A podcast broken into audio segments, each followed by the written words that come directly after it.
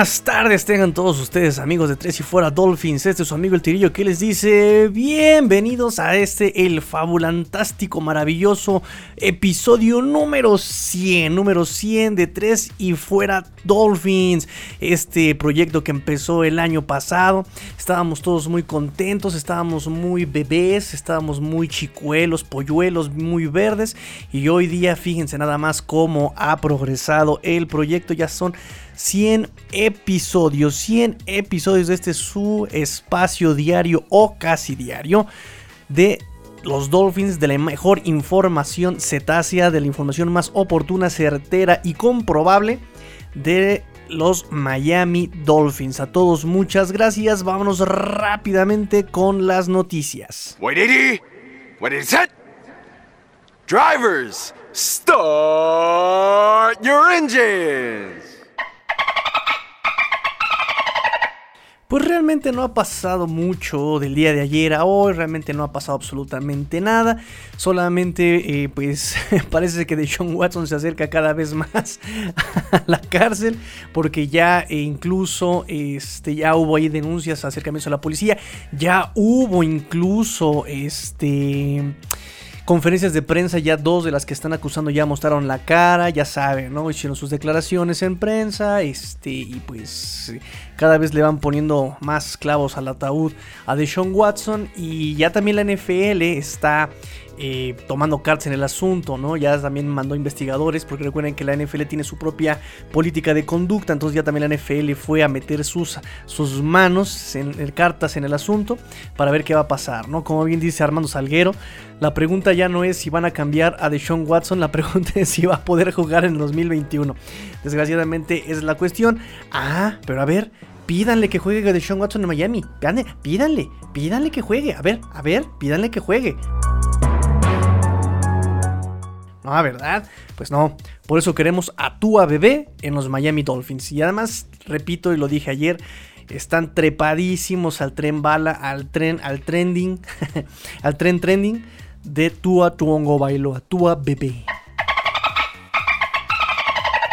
Otra cosa que pasó en la NFL en general, pero aquí sí ya tiene repercusiones con los Miami Dolphins, que es justamente lo que nos aquí nos interesa, es que Atlanta al parecer está escuchando, está escuchando ofertas por su pick número 4.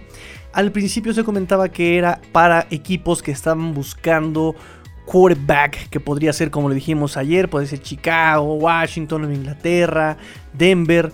Eh, pero, pero, pero, pero, pero, pero, pero, pero, por la tarde ya también habían dicho que no, que Atlanta estaba, este, de, los equipos que estaba eh, llamándole a Atlanta para ver cuánto pedían por ese pick, eh, era un equipo que no necesitaba coreback, no necesitaba mariscal de campo. Entonces, pues imagínense todo lo que implica esta situación.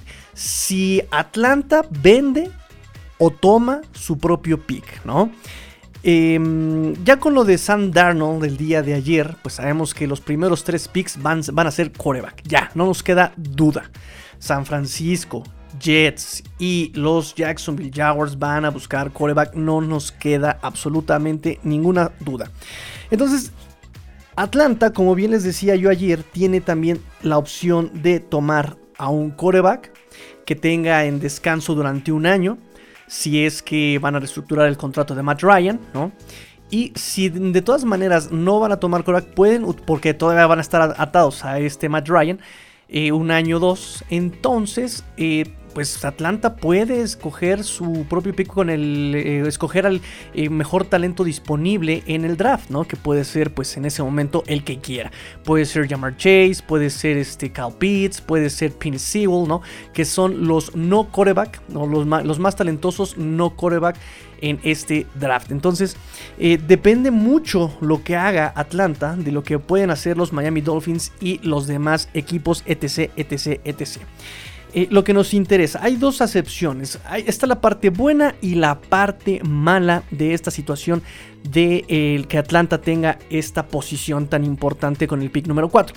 La parte buena, así que lo bueno, es que si, si Atlanta eh, vende su pick a un equipo que necesite coreback, o incluso si el, Atlanta mismo toma el coreback, dejaría en el pick 5 a Cincinnati con la posibilidad de escoger a quien se le hinche la regalada gana a Cincinnati. Es decir, puede escoger que eh, muchos analistas dan por hecho que Cincinnati va a escoger a Penn Sewell para darle protección a Joe Burrow.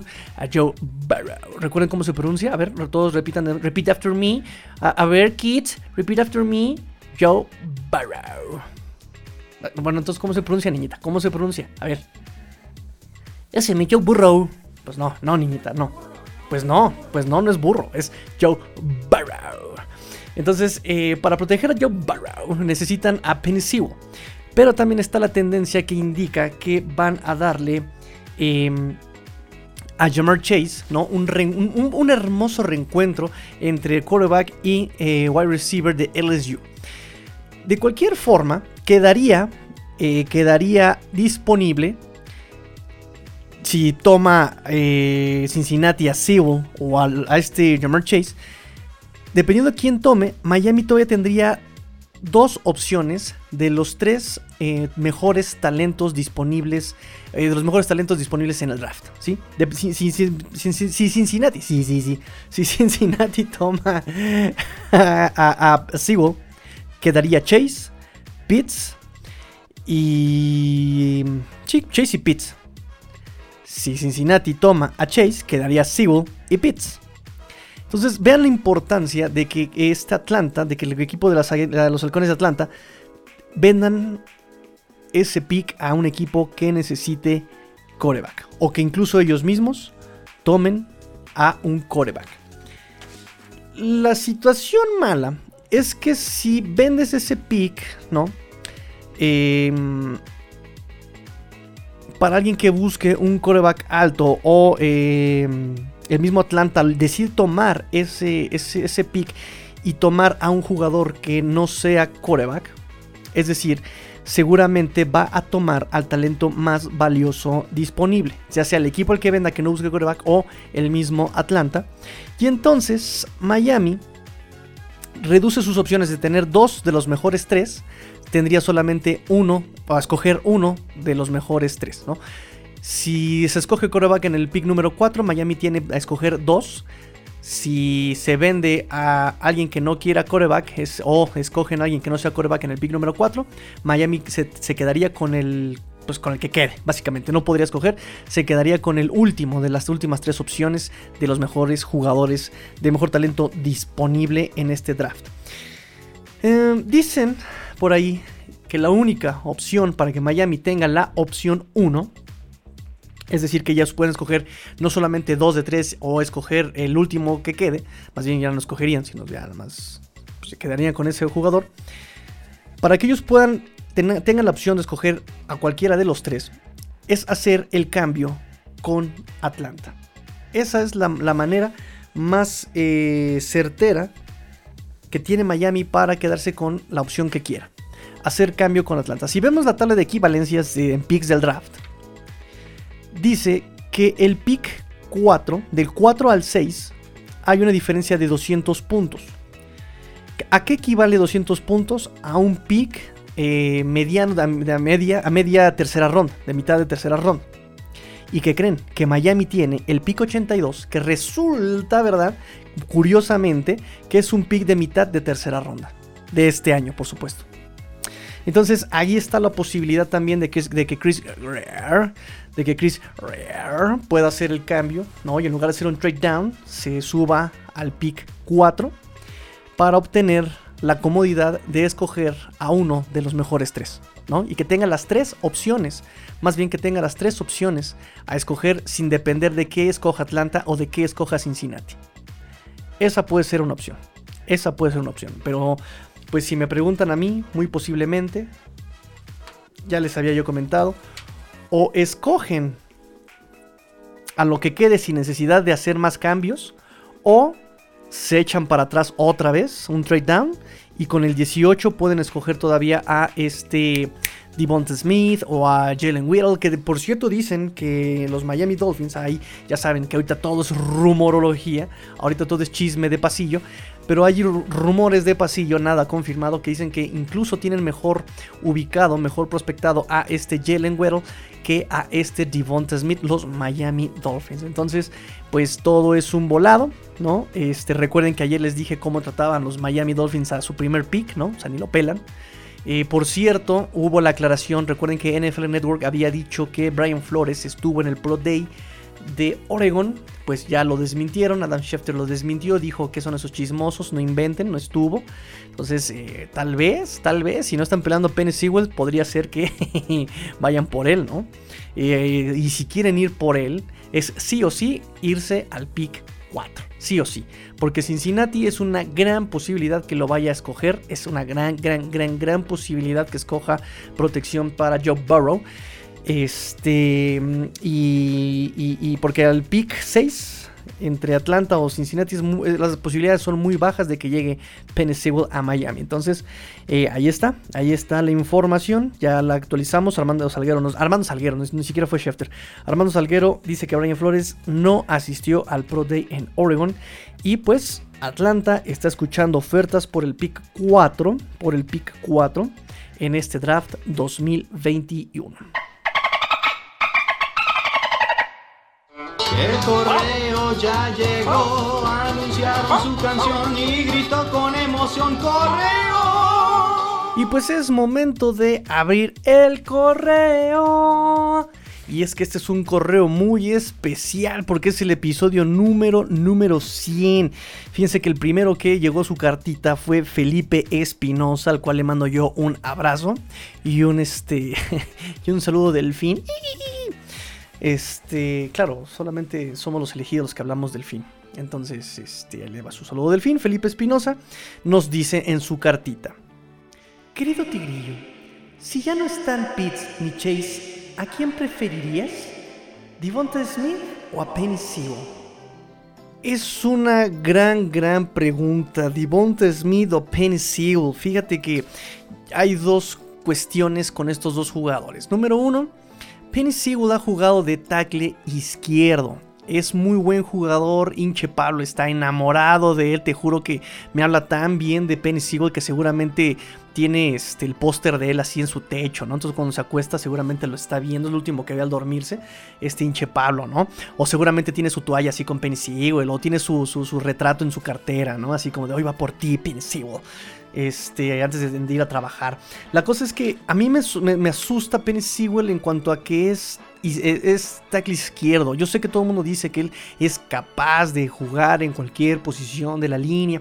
Pero no es tan sencillo, de verdad que no es tan sencillo pasar de tackle izquierdo al lado derecho ya sea guardia o sea tackle. Incluso pasar de tackle izquierdo a guardia izquierdo no es lo mismo, o sea, sí cambia muchísimo. Eso es lo que me daría a mí mucho miedo. Ahora, también vamos a pensar nuevamente, digo, seguramente esto ya lo, han debatido en tanto grupo de WhatsApp nos hemos metido, ¿verdad? En tanto grupo de Facebook nos hemos metido, pero vamos a, vamos a ver que la línea de los Dolphins, pues ya tiene Austin Jackson, tiene a Eric Flowers, ya tiene a Matt Scura en el centro, tiene a Solomon Kinley como guardia y como este tackle derecho es a este Robert Hunt que no lo hizo mal el año pasado toda esta línea, no lo hizo mal, o sea, digo, también lo comparamos con 2019, al 2020 fue un salto enorme, ¿no? Incluso repetimos, Michael Dieter, que había sido drafteado en tercera ronda, si no me recuerdo, en el 2019, pues fue banqueado, ¿no?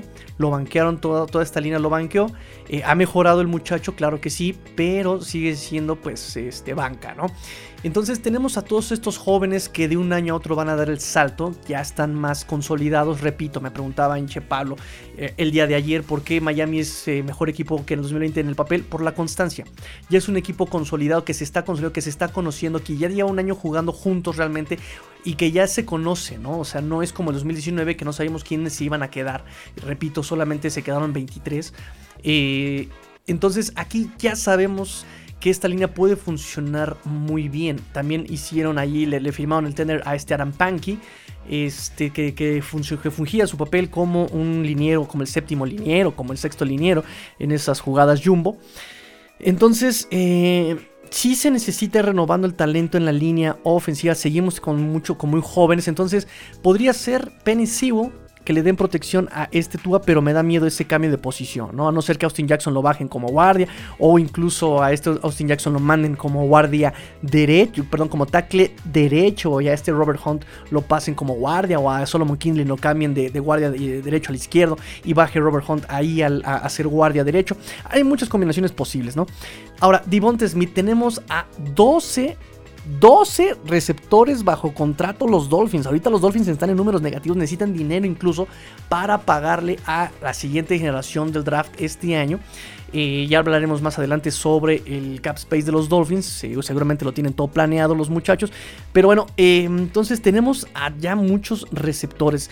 Y en tanto a Devonta Smith, este, pues bonito reencuentro con Tua pero sí le han criticado mucho su tamaño. Y no es que esté delgado y no es que pese poco, sino como bien lo explicábamos hace unos cuantos programas, Jammer Chase, su constitución física, no porque pese más, ni no porque esté más musculoso, simplemente por la proporción que tiene, sabe bajar muchísimo mejor su eh, centro de gravedad y eso le permite hacer mejores cortes, le permite eh, generar más, separación con los defensivos. Entonces, no sé, yo creo que entre a, Devonta Smith, recuerden también que regresan receptores eh, del opt-out como este Albert Wilson, como Allen Hearns, a los Miami Dolphins, les van a dar la oportunidad de competir.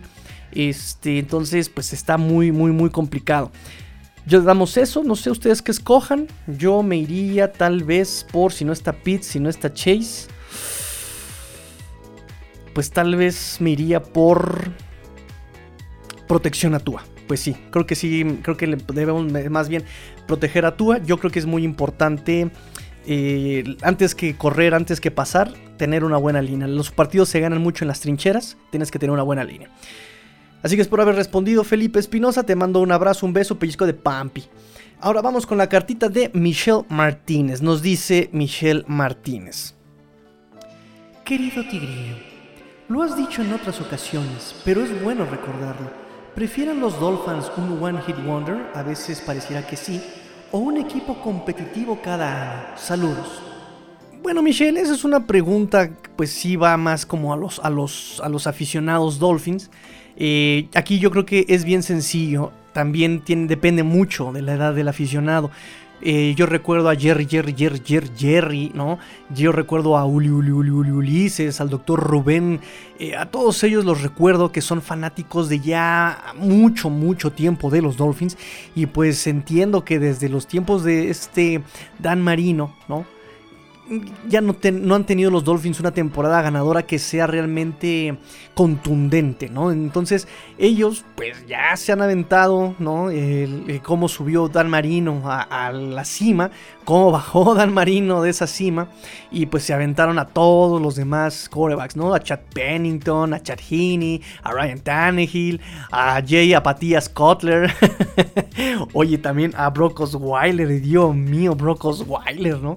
Este, y a todos los que pasaron incluso antes de Dan Marino. Entonces, eh, pues obviamente, como bien lo explica Ulises en sus audios y como lo explica mi Ulises en varios de sus este, textos, pues ya están hartos de tanta paciencia, de que les pidan paciencia cada dos años, cada cuatro años les piden paciencia y no hay resultados. Entonces, pues ellos se les entiende, se les comprende que quieran ya un, un supertazón, ¿no? Que ya lo vean materializada esa, esa, paciencia en un supertazón, como ya le pasó, por ejemplo, a Kansas, ¿no? Que Kansas después de 50 años ganó un supertazón.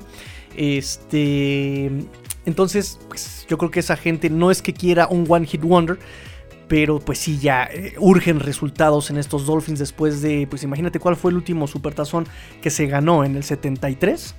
Em, cuál fue el último supertazón que se jugó, ¿sabes? Entonces, em, va por ahí la cosa, amigo. Yo creo que los, los fanáticos más jóvenes, digo, yo sigo a los Dolphins desde los que, así conscientemente, desde los 15 años. Y ya si un seguidor así de ver datos, estadísticas, tendrá que 3 años, 4 años. Entonces, eh, tal vez por eso estamos un poquito más frescos y podemos eh, aventarnos a la cama y decir, no pasa nada, no pasa nada, gorditos y bonitos, muchachos. Entonces, bueno, pues vamos a ver eso. Vamos a subir la pregunta a las redes sociales de eh, arroba tres y fuera Dolphins, de tres y fuera Dolphins. Ah, solamente digo como si tuviéramos todas las redes sociales, ¿no? LinkedIn y, Pinterest y, TikTok. Nada más tenemos Twitter hasta ahorita. Twitter arroba tres y fuera Dolphins, arroba tres y fuera Dolphins, arroba tres y fuera Dolphins, arroba tres y fuera Dolphins. El 3 va con números. Saludos a Marqués de Bengoa. este, ahora sí, vámonos con la pregunta, la siguiente cartita. Querido Tigrillo. El calendario no se ve muy complicado. ¿Cuál es tu pronóstico para este 2021-2022?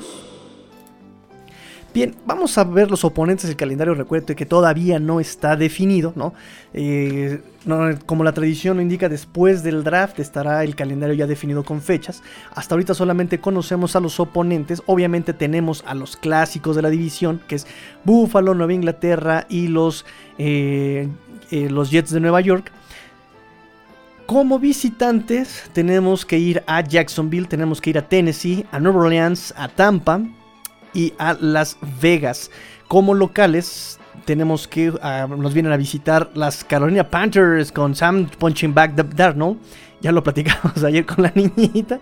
Este, por cierto, un hitazo, eh, niñita, un hitazo, tu, presencia en, el programa, ¿eh? Todo mundo te manda saludos, te mandan saludos Michelle Martínez y te mandan saludos. Todos te mandaron saludos, por cierto. Bueno. saludos a todos. Ah, saludos a todos, dice la niñita. Ya, ya les dije.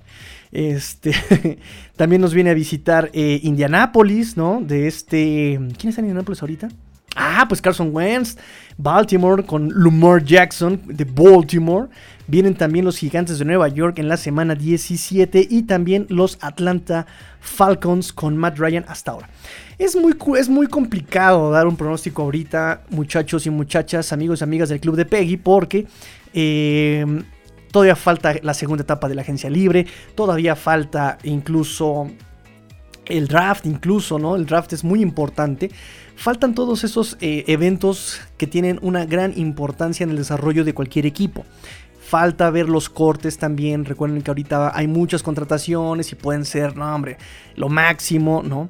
Recuerden el año pasado, Gerald McCoy llegó a hacer eh, milagros en la defensa de Dallas y, oh, válgame, primer día de entrenamiento, se rompió este, el tendón o se lesionó el, cuadríceps, algo le pasó en la pierna, ¿no? Y solito el muchacho, en un, en un drill. Eh, entonces, este, y eso cambió muchísimo. Tal vez si, la si él hubiera estado eh, sano en la defensa de Dallas, por lo menos hubiera puesto un poquito más las manitas, ¿no? Pero sin él, sin, sin, sin cornerback, sin, sin nada, sin este Van Der Esch, sin, sin todos ellos, o sea, eh, podíamos darle el balón a la niñita y la niñita pasaba entre los backers sin ningún problema. Entonces, es muy temprano todavía para dar pronósticos. Sin embargo, pues podemos decir que es un sí o sí que Miami tenga que pasar a postemporada. Sí o sí. No, no podemos imaginar todavía supertazones, no podemos imaginar todavía, no sé, este eh, final de conferencia, pero sí Miami tiene que dar por lo menos un golpe de autoridad para saber qué está jugando, que, realmente esto que hemos estado viendo en el 2020 sí, tiene un punto que puede culminarse, ¿no? Que no sea un, proceso enajenante de que pues muchos drafts, muchos, como dice Ulises, no muchos picks y mucho talento, pero, pero ¿cuándo lo vamos a ver concretado, ¿no? Entonces ya el 2021 yo decía antes, en 2020, ¿no? Cuando empezaba el 2020, a mitad de 2020, yo decía que el 2020 era un año meramente contemplativo para disfrutar lo bueno y no preocuparse de lo malo. Pero bueno, eh, que, que, los resultados iban a llegar en, 2020, en el 2021. Pero pero, pero, pero, pero, pero, pues sí he visto que han sucedido muchas cosas, como la pandemia, como la lesión de Tua, con muchas cosas que sí, yo le daría un año más de, paciencia, ¿no? Digo, lo siento mucho por Ulises, lo siento mucho por todos ellos que ya quieren ver resultados. Yo sí le daría un poquito más de paciencia a este proyecto. Eh, sin embargo, sin embargo, yo creo que sí se han dado pasos muy grandes que podríamos tomar como que podemos llegar a postemporada este año. Eh, pelearle ahora sí bien al tú por tú con, eh, con a los Bills, a la división, ¿no? Eh, Patriotas está en un proceso de crisis muy interesante. Eh, los Jets están en un proceso también en el que apenas van a empezar su reconstrucción con este Robert Sala. Entonces, eh, podemos no demeritarlos, jamás podemos, debemos subestimar un, rival divisional, jamás hay que subestimar un rival divisional.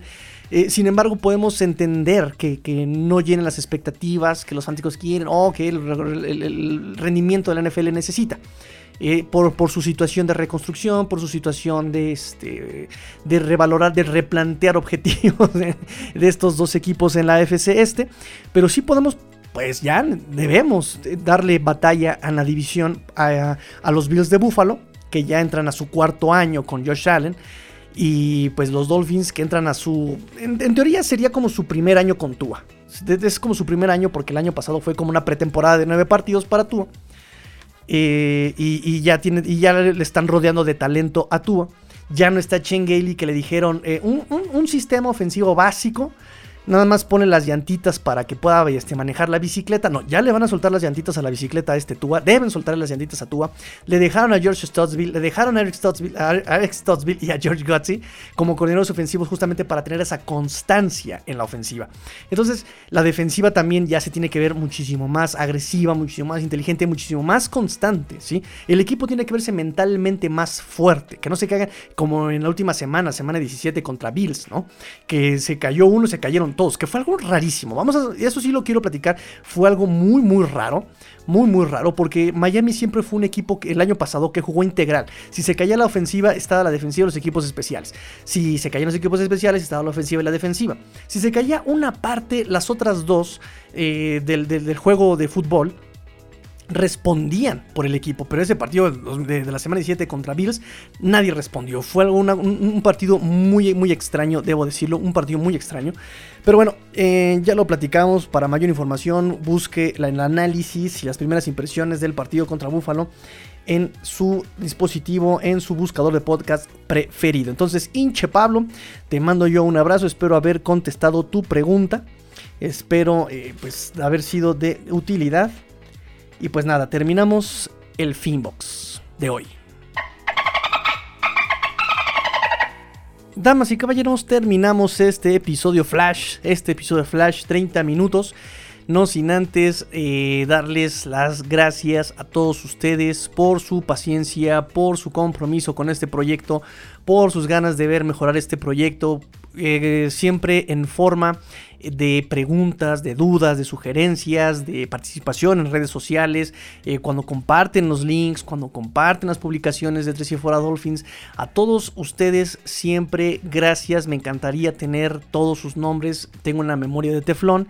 Y no digo porque no, no, no, no, no, no, no se me haya ocurrido escribir sus nombres en una lista, sino porque se me olvida escribir esa lista con sus nombres.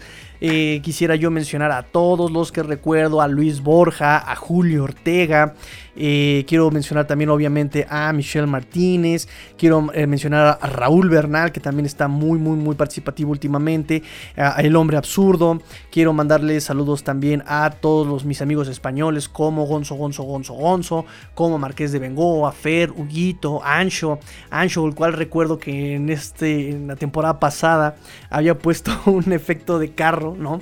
Cuando eh, alguien había tacleado, puse un efecto de carro en el podcast y me mandó un audio diciéndome, Tigrillo, que qué susto me has pegado. que él venía corriendo y cuando escuchó el efecto de sonido del auto frenando, ¿no? Eh, pues él pensó que lo iban a atropellar a él, ¿no? Entonces, este, Ancho, te mando yo un gran, gran, gran abrazo. Este, a Feruguito, ya los dije todos, este, a Said Citro, por supuesto que también Said Citro es súper este, activo. Eh, ¿Quién más me hace falta? A. a a, a, Caps Pablo también, a Caps Pablo. Eh, ¿Quién más me está haciendo falta? Pablo Esquivel. Uh, a Sergio Martínez, por supuesto, Sergio Martínez que siempre me aloja ahí en Miami Dolphin Latinoamérica, Armando Basurto que me aloja también ahí en Dolphin Nation México, este, pues a todos los que me han abierto las puertas de sus eh, grupos, eh, a Dolphins Monterrey, a los dos grupos de Dolphins Monterrey, a, eh, a, todos, a todos, a todos, yo quisiera darles de verdad, este, nombrar a, a todos. Salud, niñita quisiera yo este, nombrarlos a todos, a todos los que han hecho posible esto, a todos, ya recuerden que su amigo el Tigrillo siempre quiere ser el mejor para todos ustedes, porque los Miami Dolphins merecen lo mejor, el mejor equipo, la mejor franquicia, pero también alguien que les hable desde el fanático, desde el analista, desde el profesional, a todos ustedes. Se lo merecen, se merecen y siempre me pregunto qué, como fanático, qué es lo que yo quiero escuchar, qué es lo que quiero saber y pues mi respuesta es, pues lo quiero saber todo. Lo quiero entender todo. Y pues ese es el objetivo de Tres y Fuera Dolphins, ¿no? Tener un episodio diario que puedan escuchar, que puedan disfrutar y que puedan entender. Y si no entienden, pues pregúntenme, con gusto resolvemos las preguntas, con gusto resolvemos la duda. Y pues nada, si no piensan como yo, si piensan que me equivoco, pues también adelante. Saben que eh, cuando piensan diferente a mí, se enriquece muchísimo este programa, se enriquece muchísimo este programa por eh, justamente sus opiniones opuestas a las mías, porque datos que se comparten generan conocimiento, punto. Y eso es lo que hacemos aquí, generar conocimiento, generar debate y llegar a nuevas conclusiones, ¿no? Acertadas, por supuesto, no vamos a llegar y decir que, este, que tú es el nuevo Dan Marino o que tú eres el nuevo Jay Cutler si no tenemos argumentos, punto. Entonces, em, pues creo que es todo. Agradecerles estos 100 episodios que han aguantado su amigo el Tigrillo. Nos despedimos como empezamos a despedirnos en ese episodio 1. Y a ustedes en sus casas, buenas tardes y buena suerte. Bye bye. Bye bye amigos, pórtense mal, cuídense bien, sean el cambio que quieren ver en el mundo. Esto fue Tres y Fuera Dolphins, porque la NFL no termina y los Dolphins tampoco. Fins up. Tigrillo fuera.